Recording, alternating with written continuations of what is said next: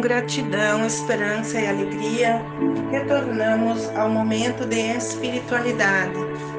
Celebramos hoje o 15 domingo do tempo comum. Somos chamados pelo batismo a uma missão profética nesse mundo. Obedecer ao Senhor é escutar o que Ele diz e anunciar a verdade do seu reino.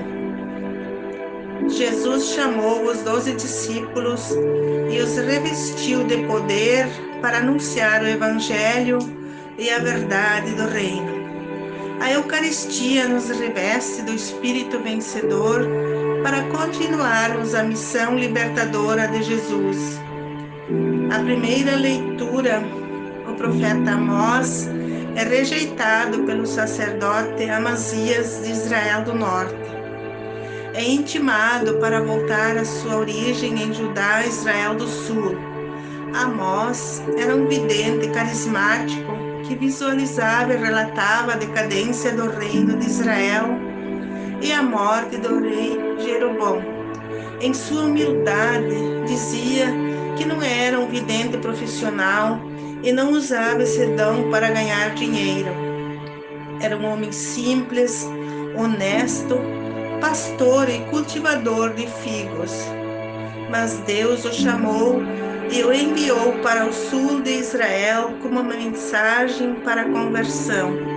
Amós era representante da renovação religiosa e Deus lhe confiou uma mensagem revolucionária que foi acolhida ou rejeitada pelos homens. Eis a vida de um enviado ao modelo de Jesus Cristo. A segunda leitura de Paulo aos Efésios presume que a palavra de Deus deve ser anunciada como uma bênção de Jesus Cristo, eleição e vocação à santidade. O plano de Deus é recapitular tudo que Jesus passou, remiu com seu sangue na cruz dando-nos crédito à realidade anunciada nos evangelhos.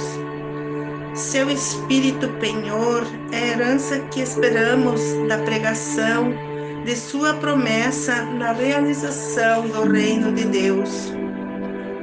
No contexto do Evangelho de Marcos, capítulo 6, versículos 7 a 13, evoca a preparação dos discípulos Jesus os manda para uma missão urgente, permitindo que levem apenas o essencial ou necessário: um par de sandálias e um bastão de profeta itinerante.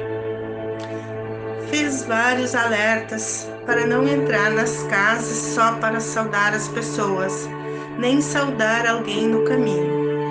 É uma missão determinada com autoridade e efervescência.